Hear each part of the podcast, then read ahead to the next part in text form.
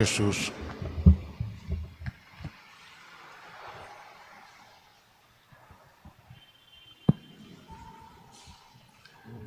Estamos comenzando un nuevo año litúrgico, un nuevo adviento, entonces, un nuevo ciclo litúrgico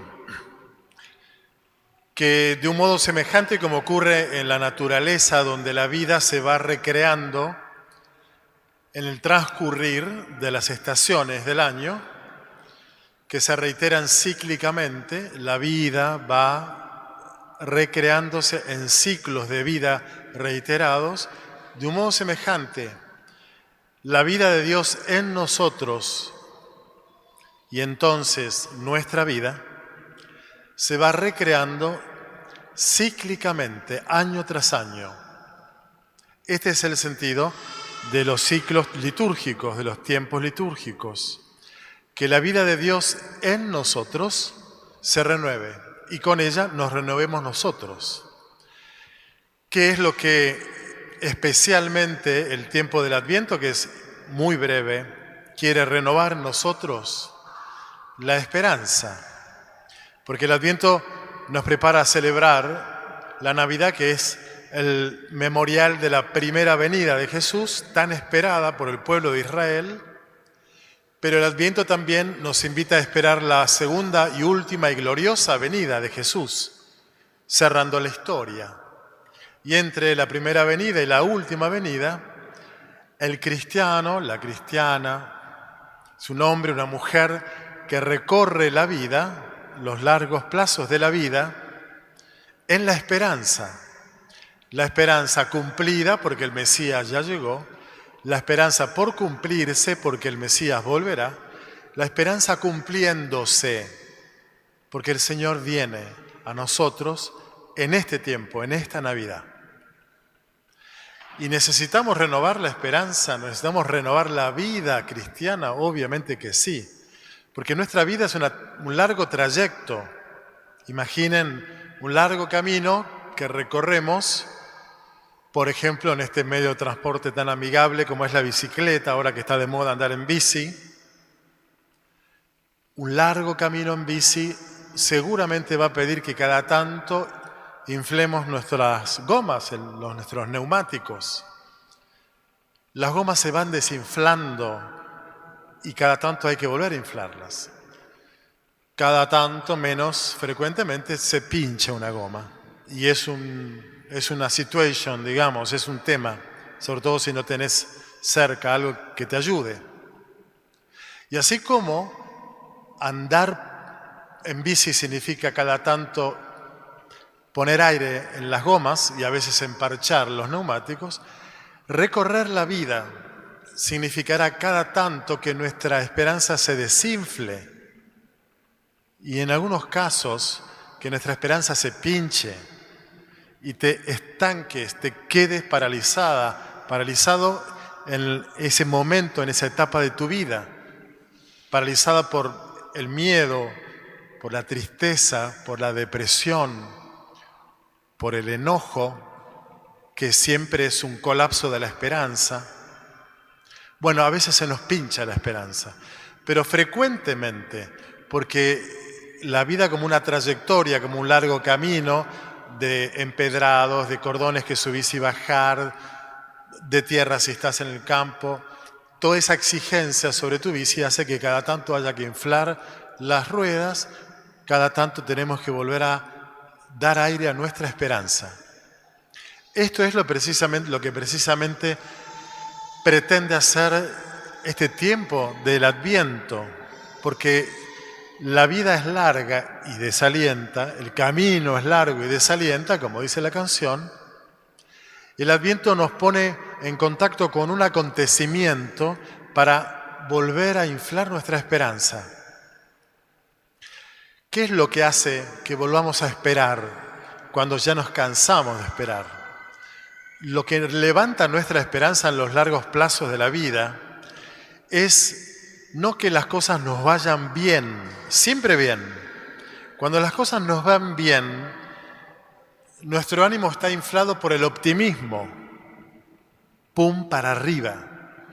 Pero eso no es la esperanza. La esperanza no necesariamente convive con el bienestar. En realidad, la verdadera esperanza convive con la precariedad, con la dificultad, con el cansancio, con la falta de logros, con objetivos que se van corriendo para adelante y nunca del todo, no llegan del todo. La esperanza entonces, ¿desde dónde se provoca? Se provoca desde una presencia, desde alguien que está con vos y te anima en ese largo camino que a veces desalienta.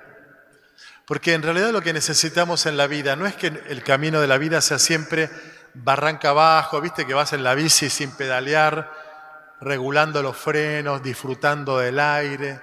La vida no es un camino así. La vida a veces es liviana, es fácil, otras veces es aburrida porque es constante, muchas veces es cuesta arriba. Y entonces no necesitamos necesariamente que la vida sea barranca abajo y fácil, sin pedalear y sin ningún esfuerzo. Lo que necesitamos es recorrer el camino de nuestra vida acompañados. Por eso lo que nos desanima y muchas veces lastima nuestra esperanza es la pérdida de un ser amado, de un ser querido, la pérdida de un compañero, una compañera de vida. Perder un compañero de vida es, como un tajo, una puñalada a la esperanza, que provoca un duelo, un dolor muy grande. Y muy de a poco, eh, elaborado ese duelo de la pérdida de tu compañera o compañero de vida, la esperanza vuelve otra vez a inflarse. Pero justamente si la soledad, el abandono, el aislamiento te, te subsumen, te sumergen en la desesperación, en la tristeza, en el abatimiento, se debe al hecho de que lo único que de verdad nos da esperanza es estar acompañados. No importará entonces ver cerca la meta, mis propósitos, mis objetivos.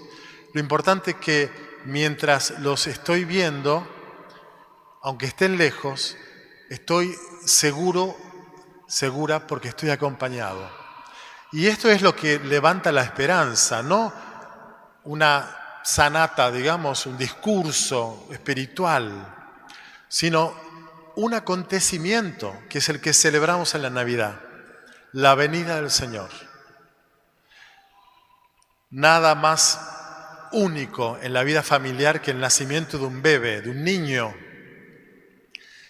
si las cosas no andan bien, si hay problemas, nace el niño y a todos se les transforma el rostro. Ese hombre, esa mujer, esos padres, esos abuelos, esos hermanos cambian porque nace lo nuevo, la vida se está recreando. Hay un niño que está naciendo entre nosotros. Y esto es lo que es la Navidad. El Señor realmente está presente en medio nuestro. No es que recordamos un acontecimiento pasado hace dos mil y pico de años. Jesús vino.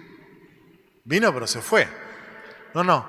Jesús vino y, vino para siempre, cumpliendo la esperanza de Israel que esperaba y esperaba y esperaba un Mesías. Nos van a acompañar durante estas semanas el profeta Isaías, gran profeta de la esperanza, como el resto también, más menos, de los profetas, anunciaban la esperanza a Israel, esa esperanza llegó, se cumplió. A muchos los encontró dormidos, desatentos, sin darse cuenta de que estaba Dios hecho hombre presente cumpliendo todas sus promesas. Por eso el Evangelio de hoy alude a, no estar desatento, dormido, a estar despiertos porque no sabemos cuándo viene. Bueno, el Señor vino y muchos no lo reconocieron. Los judíos que lo reconocieron se llamaron cristianos, porque para ellos el Señor vino, lo vieron, lo tocaron, lo escucharon, compartieron con Él. Y una vez muerto y resucitado, tuvieron una certeza, el Señor está con nosotros. ¿De qué modo está el Señor? Después de su muerte, resurrección y elevación al cielo, desde esa ausencia, digamos, corporal, ¿cómo está y por tanto su presencia anima a la comunidad cristiana que la pasaba no precisamente bien en los primeros siglos, cómo animaba la, esperanza con la certeza de su presencia que proviene del Espíritu. En griego, neuma, aire, viento, aliento. De ahí viene el neumático. Cuando se te desinfla un neumático de la bici, cuando se te desinfla tu esperanza, necesitas el neuma, es decir, el espíritu, es la presencia del Señor entre nosotros y en tu vida. Es una presencia viva, real. Esto es lo que creemos los cristianos. Es una presencia sutil, silenciosa. Como dice una catequesis muy linda de un antiquísimo padre de la iglesia, San Cirilo de Jerusalén, has venido al mundo silencioso como la llovizna sobre el césped. ¿Quién escucha la llovizna sobre el césped? Nadie. Pero si salís al jardín después de un día de lluvia, si tenés jardín, el pasto mojado se huele.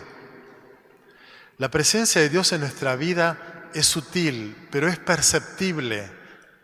Pero hace falta un estado del alma, un estado anímico para darnos cuenta de que Él está. Porque vino no como turista, se hizo hombre, se disfrazó de hombre y después se fue. No, no, se hizo hombre y habitó entre nosotros y no desapareció, sino que su presencia ahora es una presencia neumática, espiritual, pero real y viva, perceptible por aquellos que vivimos de alguna manera vida espiritual.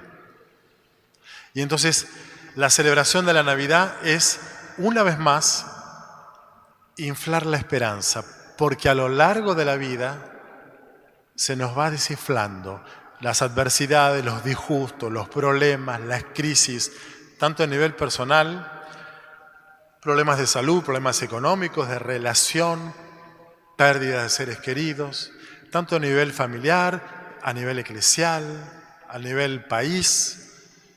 La historia, la vida muchas veces va triturando, desgastando nuestra esperanza y entonces la esperanza es ese insumo espiritual imprescindible no para arrastrarnos por el camino de la vida, sino para transitarlo con paz, ojalá también con gozo, con alegría, como la alegría que resurge en una familia cuando nace un niño. Por eso es que la, Navidad es la conciencia experiencial, vivencial de que Dios está. Y eh, el icono, la imagen, es un niño que siempre nos quede grabado lo nuevo, la vida nueva de Dios en nosotros. Y entonces ser cristiano para nosotros significará cada tanto realentar, re, eh, dar vida a nuestra esperanza, no con, insisto, con predicaciones o lecturas, sino con la certeza de un acontecimiento que está cumpliéndose. El Señor está viniendo, siempre está viniendo alguna vez vendrá definitivamente al final de la historia. Y también nosotros al final de nuestra propia historia individual nos encontraremos con el Señor que vendrá a buscarnos. Pero entre tanto, entre tanto que vino y que vendrá, Él viene. Y a lo mejor, a lo mejor no, seguro, el estar reunidos en esa espera nos ayuda a nosotros a tener más certeza el aislamiento y la soledad son socias del pesimismo y la desesperación. La reunión, la comunidad, no de gente lograda, exitosa, optimista, maravillosa y divina, sino gente normal como nosotros, con nuestros problemas y dificultades y desalientos, la comunidad nos ayuda a percibir que de verdad Él está, en su palabra, en la Eucaristía, en la mirada con deseos de paz que nos intercambiemos. Termino. Este es un año, este ha sido y está siendo un año eh, calendariamente hablando igual a todos, pero más largo. Se nos hizo largo por la cuarentena, por la pandemia, por tantos temores, incomodidades. Seguramente muchos de ustedes han despedido a algún amigo, a un ser querido difunto. Bueno, ha sido un año, un año de prueba, quizás más que nunca, además de la famosa vacuna que nos inmunice, que nos levante las defensas contra el virus, necesitamos esta otra inyección de aliento, el Espíritu que insufle en nosotros toda esa inmunidad espiritual que necesitamos para no desalentarnos, para no bajar los brazos, para no colgar los botines, digamos, sino poder renovar nuestra vida y nuestra esperanza. Ojalá los cuatro domingos que, que compartamos en este tiempo y por supuesto la celebración de la Nochebuena nos ayuden para percibir juntos que Dios vino y no se fue nunca, sino que está. Y estando vendrá. Y esto entonces, esa presencia, esa compañía es lo que nos sostiene en el largo camino de la vida.